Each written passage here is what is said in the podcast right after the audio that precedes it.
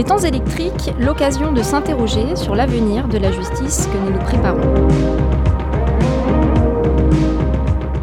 Chers auditeurs, merci de nous retrouver aujourd'hui pour cette nouvelle émission des temps électriques, au cours de laquelle j'aurai le plaisir de recevoir Vincent Gorlier, enseignant-chercheur en droit privé à l'Université Paris 1, également rédacteur du site LexWeb, dédié au droit numérique, pour lequel il a reçu en 2015 le prix de l'association ADIGE, Association pour le développement de l'informatique juridique.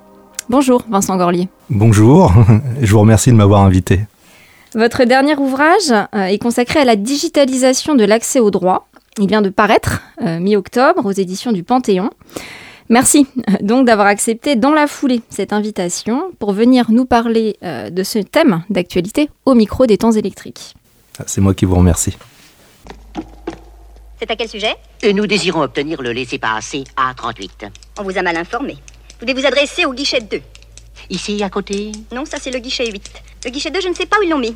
Consultez l'huissier. Mais cette... Mais...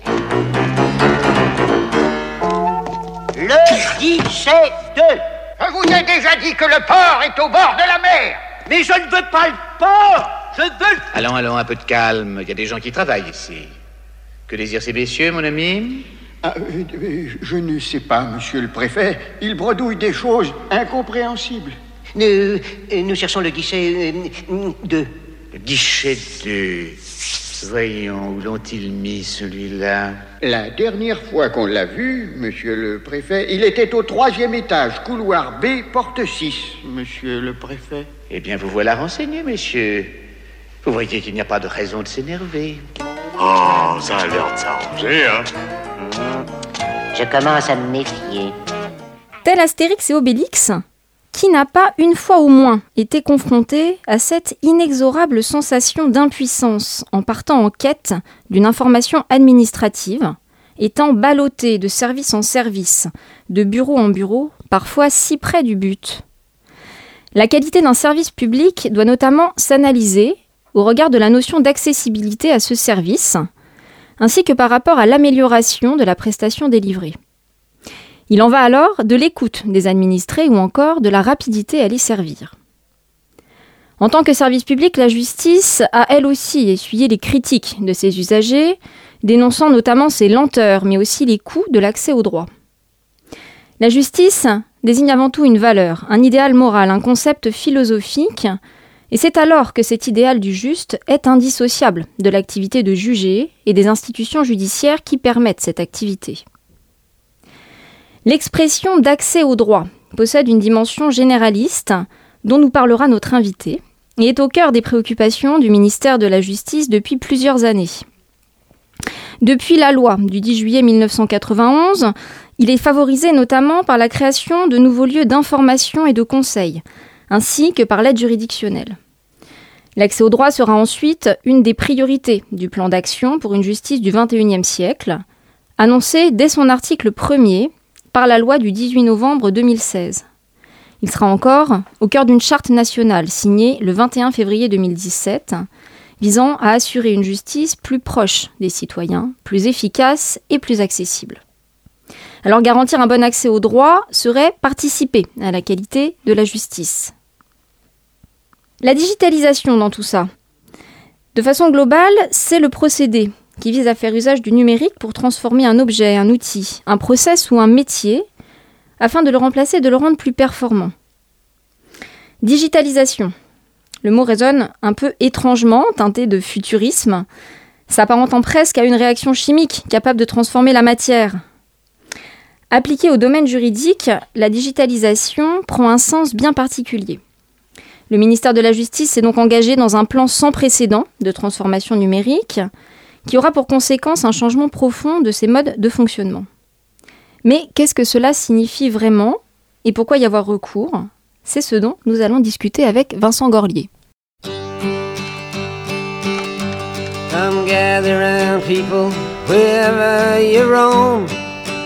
And admit that the waters around you have grown and accept it that soon you'll be drenched to the bone.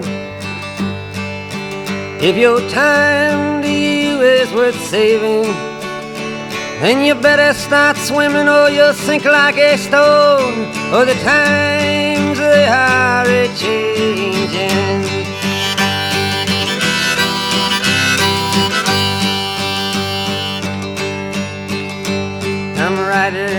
critics who prophesize with your pen.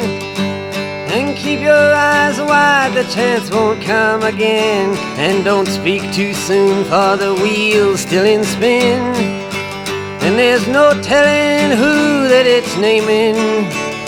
Was the loser now will be later to win, for the times they are a changing.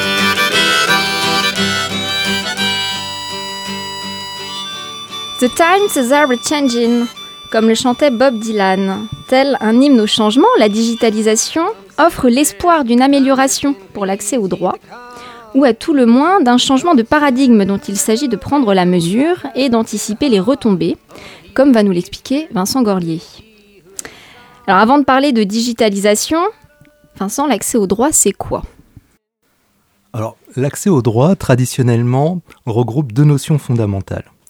D'une part, la première notion, c'est l'accès au texte juridique. Et la seconde, c'est l'accès à la justice. Alors concrètement, qu'est-ce que ça signifie? Ça signifie que tout citoyen doit avoir accès aux textes de loi, aux règlements, aux ordonnances.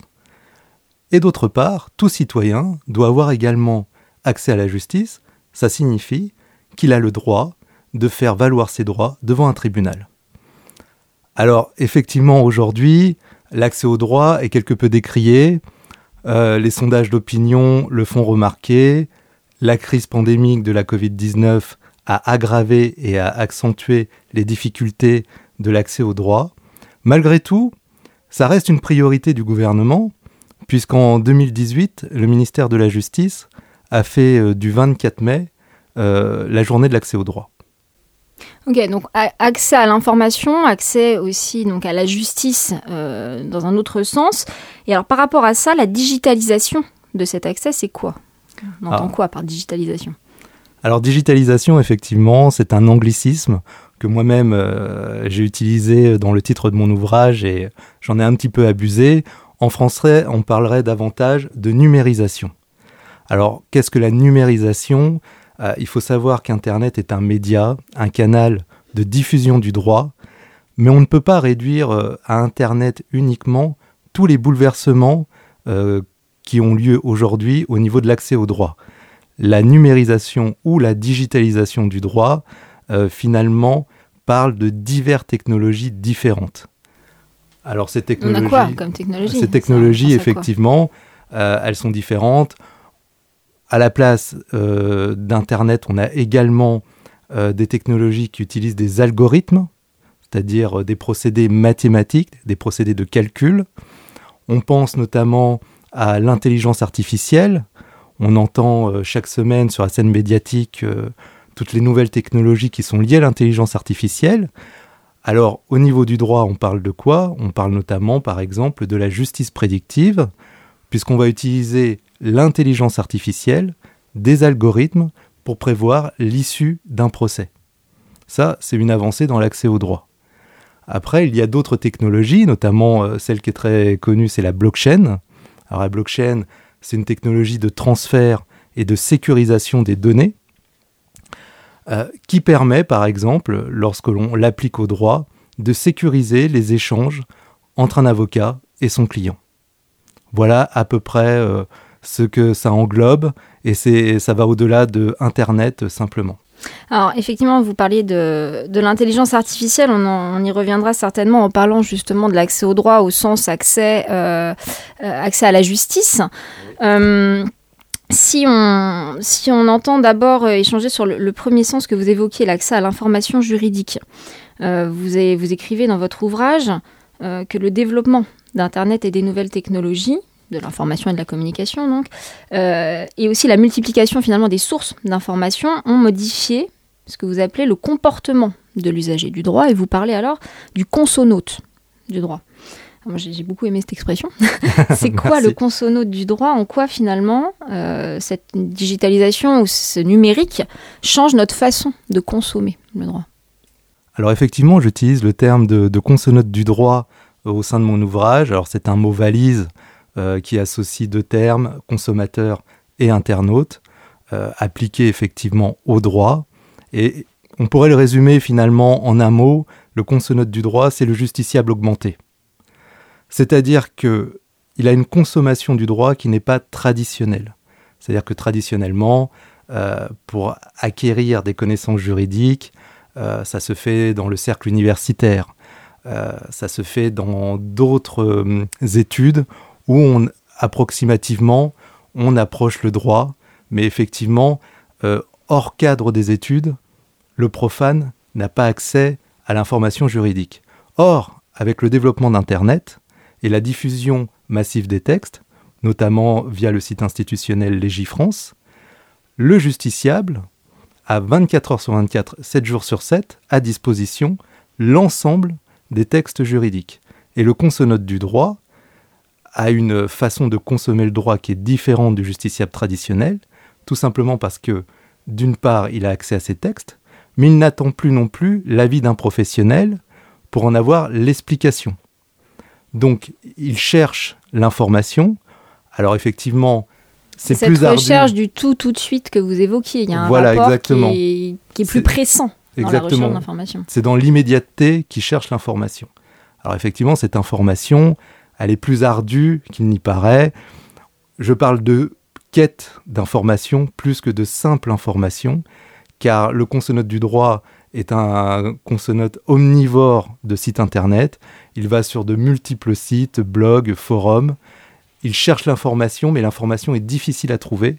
Donc ça lui prend du temps et il y consacre énormément de temps. Alors ça, c'est effectivement un des symptômes de ce que vous nommez aussi l'homme compulsif, de ce que effectivement. Voilà, de l'expression que vous réemployez. Et effectivement, ça, ça, ça permet ensuite de poser d'autres questions dans, dans cette recherche euh, instantanée et permanente de cette information. Il y a une autre idée que, euh, que vous évoquez, c'est le fait que euh, l'un des enjeux de tout ça passe par la vulgarisation finalement du droit. Et que pour, pour que cette recherche soit menée à bien, il s'agit de rendre le droit plus ludique. C'est pas une mince affaire. C'est sûr. et pour ça, vous, vous citez un exemple intéressant qui est d'aller chercher le rôle du design, finalement, pour influencer les professionnels juridiques. Alors, vous faites référence à une méthode de gestion euh, qui, si j'ai bien compris, euh, est une méthode de gestion de l'innovation qui euh, est le design thinking, qui est élaboré à l'université de Stanford aux États-Unis dans les années 1980, je crois. Alors concrètement, ça consiste en quoi? Comment, grâce à ça, on rend le droit plus ludique? Alors avant d'aborder effectivement cette méthode de design thinking, j'aimerais d'abord parler des multiplicités qui sont offertes aux internautes pour découvrir le droit de manière ludique. Puisque effectivement, le droit est quand même une matière euh, ardue, euh, difficile d'accès, et effectivement, il faut arriver à euh, rendre son accès ludique. Alors, depuis quelques années, effectivement, il y a plusieurs outils qui se développent, notamment, on parlera des MOOC, qui sont des cours massifs en ligne et qui sont accessibles à tous et qui permettent au plus grand nombre, finalement, à travers plusieurs cours qui se déroulent sur plusieurs semaines, d'acquérir quelques connaissances juridiques. On pense notamment à des MOOC euh, sur le droit des entreprises, les, des sur le droit de la famille, ou euh, sur finalement comment fonctionnent euh, nos institutions juridictionnelles. Et puis il y a aussi le développement de ce qu'on appelle les jeux sérieux, ou en anglais serious game, qui ne sont pas des jeux vidéo, mais qui sont plus des jeux à vocation de transmission du savoir. Donc en droit, ce type de, serious game est tout à fait envisageable. Alors malheureusement, j'en parle, mais il y en a très peu. Euh, à ma connaissance, il n'y en a qu'un euh, en France euh, qui traite effectivement du licenciement et de la procédure de licenciement. Mais on peut tout à fait imaginer qu'un développement massif de serious game dédié aux justiciables pour finalement acquérir des bases juridiques. Et est-ce que c'est en ça finalement que vous que vous voyez une démarche active nécessaire euh, de ce consonote pour aller euh, se renseigner sur le droit existant, mais aussi sur la façon de, euh, de l'approfondir et de l'apprendre. Est-ce qu'on est forcément dans cette démarche active? Alors oui, effectivement, on est dans cette démarche active parce que le consonote qui cherche véritablement à acquérir un savoir juridique, alors pas le savoir juridique parce que ça serait trop complet, mais au moins un savoir juridique lorsqu'il est confronté à une difficulté ou à un litige, euh, ou même si ses proches sont confrontés à un litige, il aura tendance finalement à essayer d'apprendre via euh, ce type de plateforme, que ce soit les MOOC ou euh, les Serious Games. Alors du coup, malgré tout, moi, ça me, ça me renvoie nécessairement à une difficulté qu'éprouve euh, l'étudiant. Vous citiez l'exemple des MOOC et des cours. l'étudiant qui débute en droit, c'est quand même le langage juridique. qui a déjà ouvert un code ou un livre juridique n'a pu que constater que c'était un, jargon très spécifique quand même. Et donc euh, cette difficulté et cette importance du langage pour rendre l'information accessible, euh, c'est quand même. Euh, est-ce que finalement c'est neutre cette digitalisation Est-ce qu'elle est neutre dans l'accès au droit pour le profane qui va par lui-même de façon active chercher cette information?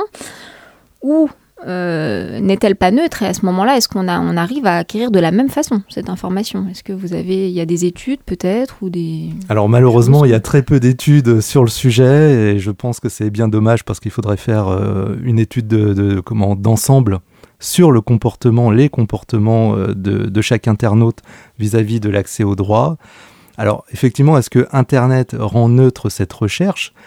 D'une part, oui, parce que les textes euh, qui sont euh, diffusés sont des textes bruts, c'est-à-dire des textes de loi, des ordonnances, des règlements, la Constitution, la jurisprudence, mais effectivement, encore faut-il pouvoir la décrypter. C'est-à-dire que le langage juridique est une barrière, effectivement, à, ceci. Et pour euh, répondre à votre question précédente concernant, le design thinking, qui est une, finalement une notion un petit peu obscure et opaque, et dont la définition en français est pas très, euh, pas très claire, parce que si on devait traduire, ça serait la, la démarche design ou alors la conception créative. Euh, l'objet du design thinking, euh, qui est né effectivement dans les années 80 aux États-Unis, c'est de remettre le consommateur au centre finalement des préoccupations euh, des designers, des publicitaires, et de mettre son expérience vis-à-vis du produit en avant pour lui proposer euh, des services innovants. C'est-à-dire qu'on ne met plus le produit en avant, on met le consommateur en avant. Et effectivement, ça permet euh, d'autant plus de répondre à cette neutralité d'Internet, parce que comment ça s'exprime finalement vis-à-vis de l'accès au droit? Le design thinking a fait des petits, puisque finalement, par rapport à l'accès au droit, on parle souvent de legal design ou de visual law. Alors en français, ça veut dire quoi? Ça veut dire finalement euh, euh, droit visuel, si on devait vraiment euh, le, définir.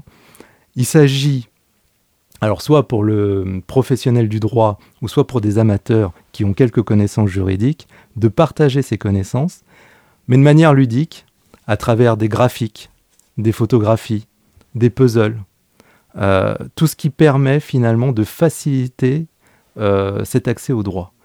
Donc effectivement, il y a quand même une gamme d'outils qui euh, permet de pallier à cette neutralité, qui sont les textes bruts en, ligne, et qui permettent une acquisition, on va dire, complète oui et non, mais en tout cas euh, assez importante pour pouvoir au moins euh, avoir euh, un accès au droit convenable. Et d'ailleurs, vous faites, vous faites vous-même le glissement entre cet accès à l'information et la connaissance qu'on en a. Parce qu'accéder à l'information n'est pas nécessairement synonyme de connaissance.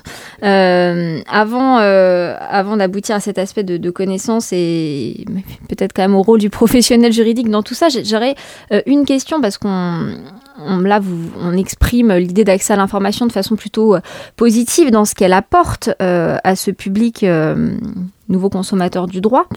mais est-ce, est-ce que c'est pas porteur en même temps d'un risque de fragiliser l'accès à l'information juridique? J'entends par là, enfin, j'exprime par là l'idée que le, consommateur peut aussi se retrouver le sujet finalement des informations mises en ligne. On a beaucoup parlé d'open data et de mise en ligne des décisions de justice.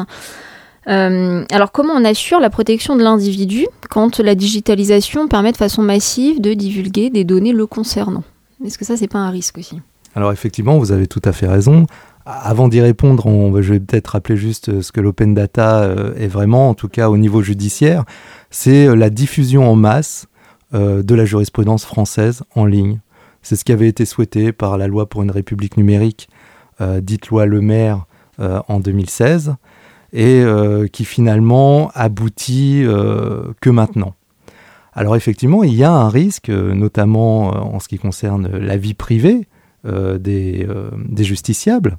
ça a donné lieu d'ailleurs à, un grand chamboulement vis-à-vis -vis de Google qui a mis en 2014 en ligne euh, des, euh, formulaires euh, de droit à l'oubli.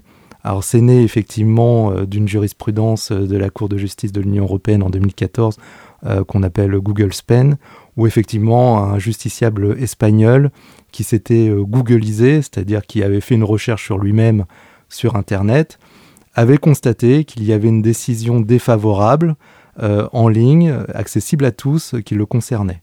Donc effectivement, il avait demandé au géant Google de supprimer cette décision. Google avait refusé et avait été condamné.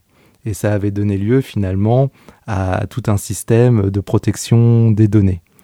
Alors effectivement, il y, avait déjà euh, des, règles nationales euh, comme la loi de 1978 euh, utilisée par la CNIL, mmh. qui a un droit d'effacement ou un droit d'opposition lorsqu'il y a des données personnelles sensibles que l'on voudrait voir effacées sur Internet. Et puis ça a donné lieu effectivement au niveau du droit européen au fameux RGPD, c'est-à-dire le règlement européen de protection des données personnelles.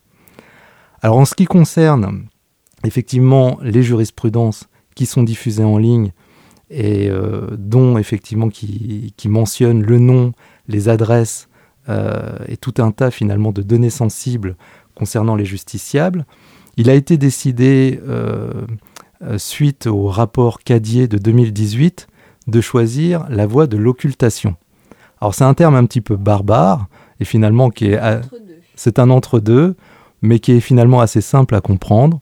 Il s'agit finalement d'anonymiser les noms, prénoms et toutes les données qui permettent d'identifier un individu sur une décision de justice.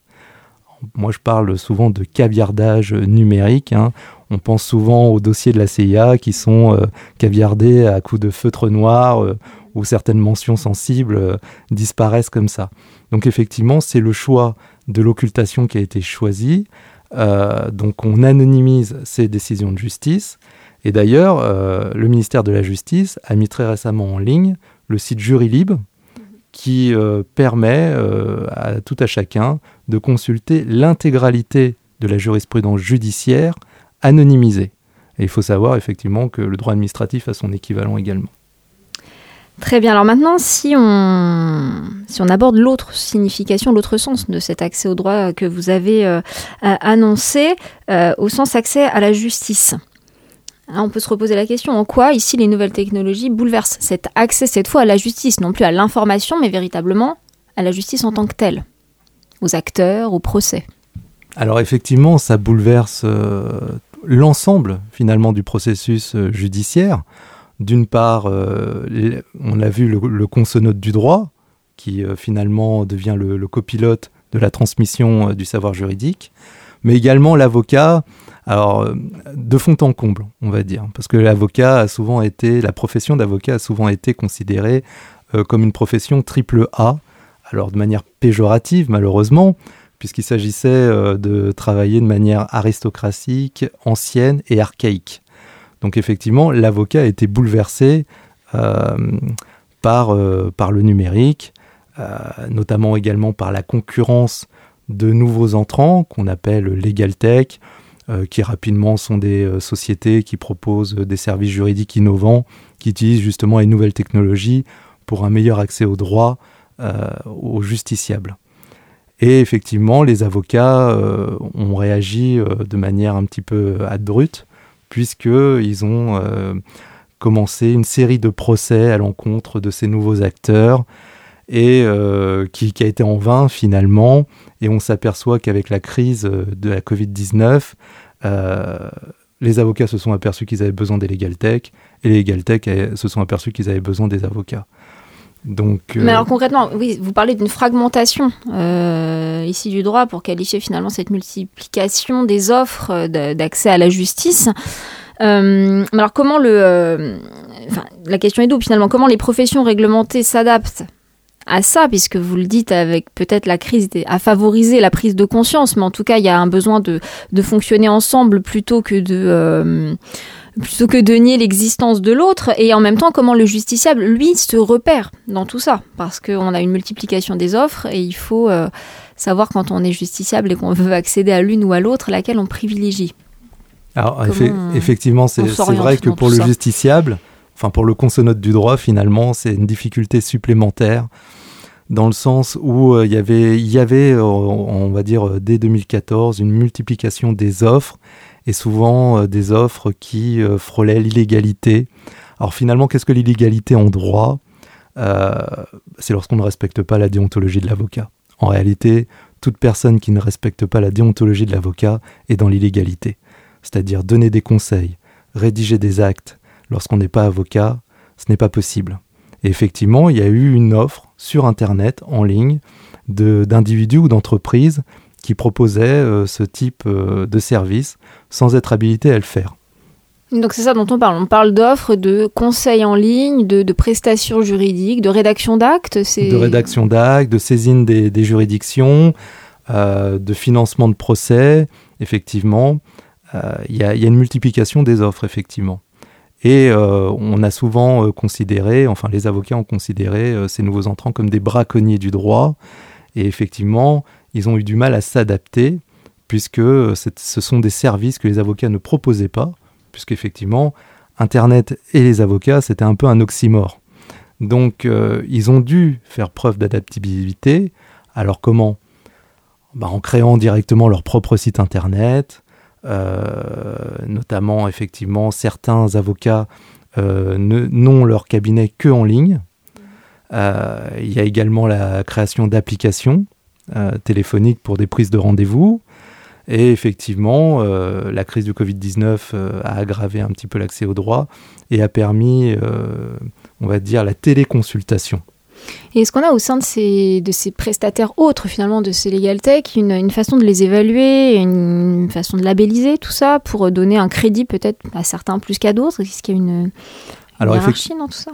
Effectivement, vous avez tout à fait raison. Il y a eu un travail euh, assez important de l'association Open Law pour euh, rédiger une, une charte euh, effectivement qui permettrait de réguler ces nouveaux acteurs et justement leur éviter d'empiéter sur, le travail, euh, sur le travail des avocats. Aujourd'hui, il n'y a pas de labellisation. Aujourd'hui, il n'y a pas de la labellisation. On s'est posé la question de savoir si c'était euh, effectivement nécessaire. Moi, personnellement, dans mon ouvrage, c'est ce que j'explique, je suis contre. Parce que si effectivement on labellise euh, toutes les legal tech, bah, le consonnote du droit, finalement, ne verra pas la différence entre l'une ou l'autre. Donc aujourd'hui, il n'y a pas de labellisation, mais je pense que ce n'est pas nécessaire. Je pense que. Euh, on passerait par quoi? Si, si... Rien d'obligatoire, c'est ça, et, euh, certaines euh, faisant le choix de ce. De ce alors, cette labellisation apporterait un crédit supplémentaire à leur activité? Qu'est-ce que vous... Alors effectivement, aujourd'hui, les legal tech elles sont, elles sont gérées non par le droit mou, ce qu'on appelle le, le, soft law finalement, c'est-à-dire un droit qui n'est pas contraignant si on ne le respecte pas. Inspiré euh, d'un modèle anglo-saxon finalement. Inspiré d'un modèle anglo-saxon. Et en France, effectivement, Internet est le terrain propice de ce, droit mou, si on, si on le traduit comme ça. Que faire? C'est la grande question, effectivement. Si on labellise, il faudrait que finalement ces legal tech, ces nouveaux entrants, respectent la charte. Il faudrait une entité pour surveiller effectivement que cette charte soit respectée. Aujourd'hui, on n'a euh, aucune entité. Une entité, voire des sanctions. Enfin, il faudra en tout cas avoir un dispositif. une autorité euh, administrative indépendante, mhm. par exemple. Euh, alors, on aurait pu penser au départ, effectivement, que Adopi aurait pu jouer ce rôle pour réguler finalement les escroqueries ou le non-respect d'une charte par de nouveaux acteurs. Ce n'a pas été le cas. Euh, les avocats ont mis en place en 2006, donc bien avant l'entrée des, des Tech euh, sur la scène mais, juridique, le CRED, qui est finalement le comité de régulation de l'exercice du droit, euh, mais qui rencontre des difficultés tout simplement parce que le CRED a peu de moyens, il faut le dire, et notamment certaines illégalités se passent à l'étranger Et on le sait, lorsque ça se passe à l'étranger, c'est toujours difficile d'aller chercher ces acteurs hors, hors territoire et les appréhender. Donc pour répondre à votre question, aujourd'hui, il y a quand même un vide. Alors on ne parle pas de vide juridique, mais il y a un vide effectivement de, de, repérage pour le mmh. du droit. Euh, et alors, une chose peut-être dont on n'a pas parlé dans cette, euh, dans cette amélioration de l'accès euh, à la justice pour le, pour le citoyen, on peut penser quand même aux grands projets qui sont mis en place à l'heure actuelle. Donc, parallèlement à cette, à cette offre, cette fragmentation de l'offre de justice, les grands projets que met en œuvre le ministère, que j'évoquais en introduction tout à l'heure, notamment en procédure civile, on pourrait parler du projet Portalis. Euh, qui a son, un équivalent en droit administratif, on a télérecours et qui commence à se mettre en place doucement en procédure pénale. Qu'est-ce que ça offre de façon complémentaire, ou en tout cas un peu différemment quand même, euh, dans l'accès à la justice? C'est quoi Portalis? C'est quoi télérecours quand on parle de... Alors déjà, on, peut saluer effectivement le, législateur euh, d'avoir mis en place Portalis ou télérecours. Euh, parce que ça offre une soupape de sécurité pour le, le consonote du droit ou le justiciable en général. Euh, ce sont deux finalement portails euh, qui permettent d'une part de saisir les juridictions, donc de l'ordre judiciaire et effectivement des juridictions pénales, et ça permet également de suivre les étapes de sa propre procédure. Alors si on devait trouver un, un point de comparaison qui est euh, finalement euh, un petit peu euh, amusant, c'est que ça pourrait être assimilé à Doctolib ou carrément Amazon. Puisqu'effectivement, sur ces deux sites, on peut suivre ses rendez-vous médicaux ou on peut suivre la livraison, de, son colis. Donc effectivement, Portalis et Télérecours sont un petit peu de cet ordre et ça, ça permet quand même aux consonotes via Internet de saisir les juridictions plus facilement et effectivement de suivre euh, l'évolution euh, de, son procès. Euh, ça, c'est important parce qu'effectivement, c'est une demande qui est charnière vis-à-vis du justiciable qui ne sait jamais où il en est vis à -vis de son affaire. Avec peut-être euh, d'ailleurs euh, encore plus l'aspect actif marqué et laissé euh, au justiciable en ligne, plus encore que sur le suivi passif, on va dire, d'un événement. Voilà, on est plus que dans le suivi événementiel. On a l'aspect participation à sa procédure finalement. Exactement. On participe directement à sa procédure. Et, euh, et alors ici, est-ce qu'on n'a pas en même temps, on a, cette offre qui s'augmente, on a cette, capacité d'agir, euh, cette capacité d'agir en ligne. Est-ce qu'on n'a pas aussi une difficulté à concilier tout ça avec ce qu'on a, appelé avec le développement du numérique, la fracture numérique? Euh, Pour resituer euh, ici ce dont il s'agit, c'est vraiment l'idée d'un fossé qui, qui, se serait instauré entre ceux qui ont les possibilités d'accéder à ces outils, de les utiliser, donc professionnels ou non hein, d'ailleurs, et les autres. Comment on gère cette fracture numérique dans le développement de cette offre? Comment penser au XXIe siècle que certaines personnes ne peuvent pas avoir accès à Internet et justement euh, voir leur accès au droit limité par euh, ce, défaut d'Internet, ce défaut du numérique? Alors déjà, d'une part, il ne faut pas oublier que certaines régions en France sont encore ce qu'on appelle des zones blanches, c'est-à-dire des zones finalement qui n'ont pas accès à Internet du fait que euh, Internet n'y est pas implanté effectivement, ça crée un gouffre entre les grandes villes qui ont accès à Internet, à de la 4G, de la 5G, effectivement, et qui peuvent avoir accès euh, à euh, tous les sites institutionnels ou les sites privés qui permettent un meilleur accès aux droits. Et euh, malheureusement, ces gens qui habitent dans des zones où Internet ne passe pas. Et puis, il y a un deuxième aspect par rapport à la fracture numérique, c'est qu'on parle souvent d'illettrisme, mais on, oublie également qu'il y a l'électronisme. Alors qu'est-ce que c'est que l'électronisme? C'est le fait de ne pas maîtriser les outils numériques. Le fait de ne pas avoir les connaissances pour maîtriser les outils numériques. Alors là, il ne s'agit pas d'un défaut euh, ni financier, ni d'habiter dans une zone où effectivement Internet ne passe pas, mais une catégorie, et c'est une catégorie malheureusement oubliée, c'est une tranche de la population qui ne maîtrise pas ni un ordinateur, ni l'informatique, ni Internet. Alors ça pose un problème. Malgré tout, il ne faut pas oublier que pour ces personnes-là, il y a toujours des points d'accès au droit physique. Et je pense notamment aux maisons de justice et du droit, aux points d'accès euh, départementaux, qui sont composés notamment euh, de juristes, euh, d'avocats, de greffiers, qui travaillent euh, et qui font un excellent travail justement d'accès au droit et qui sont les premiers, euh, finalement, le premier maillon de la chaîne avant toute action judiciaire.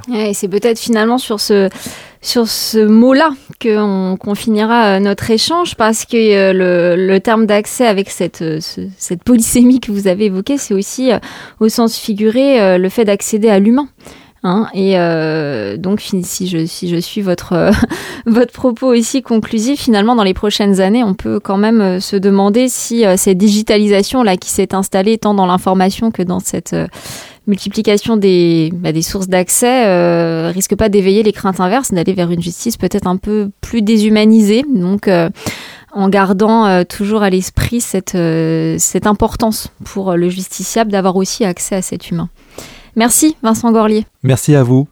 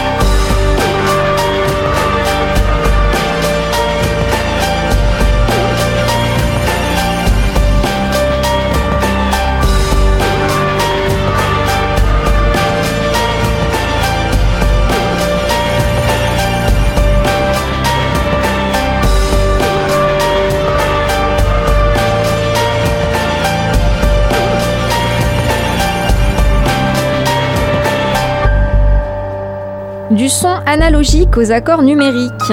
C'est sur cette musique de la bande originale du film Matrix que nous allons à présent conclure cette émission sur la digitalisation de l'accès au droit. Cher Vincent, je vous propose de terminer devant la loi avec cette lecture extraite du roman de Franz Kafka, Le procès.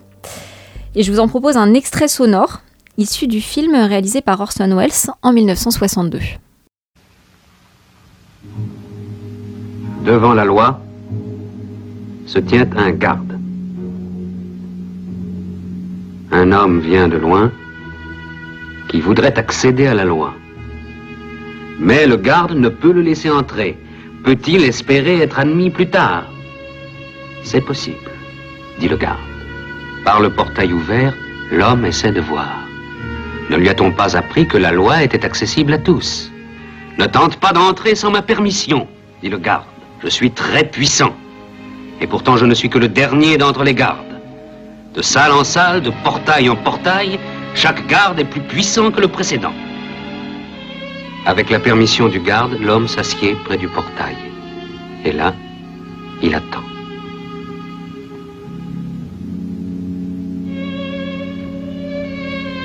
Pendant des années, il attend. Petit à petit, il se sépare de tout ce qu'il possède dans l'espoir de soudoyer le garde, qui, à chaque offrande, ne manque pas de lui dire Je n'accepte que pour que tu puisses être certain d'avoir tout tenté. À force d'épier sans cesse le garde, au cours des longues années d'attente, l'homme finit par connaître jusqu'aux puces de son col de fourrure. Avec l'âge, il retombe en enfance et il supplie ses puces d'intercéder auprès du garde pour qu'il le laisse entrer. Dans les ténèbres, car sa vue a baissé, il discerne une radieuse lumière filtrant à travers les portes de la loi. Et maintenant, au seuil de la mort, tout pour lui se résume en une dernière question. Il fait signe au garde. Tu es insatiable, dit celui-ci. Que veux-tu encore? Et l'homme de dire, si, comme il est écrit, chacun s'efforce d'atteindre la loi, comment se fait-il que nul autre ne se soit présenté ici au cours de toutes ces années? Et puisque l'homme entend à peine, le garde lui rugit dans l'oreille, parce que nul autre que toi n'aurait jamais été admis, parce que nul autre n'aurait pu franchir ce portail. Il n'était destiné qu'à toi. Maintenant, je vais le fermer. Cette histoire est contée dans un roman intitulé Le procès.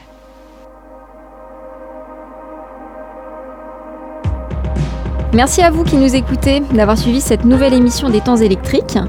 J'y ai reçu aujourd'hui Vincent Gorlier pour parler de la digitalisation de l'accès au droit.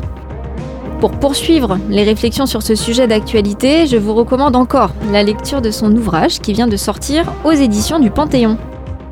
Vous retrouverez toutes les références citées dans l'émission sur notre site internet d'Amicus Radio, rubrique Les temps électriques.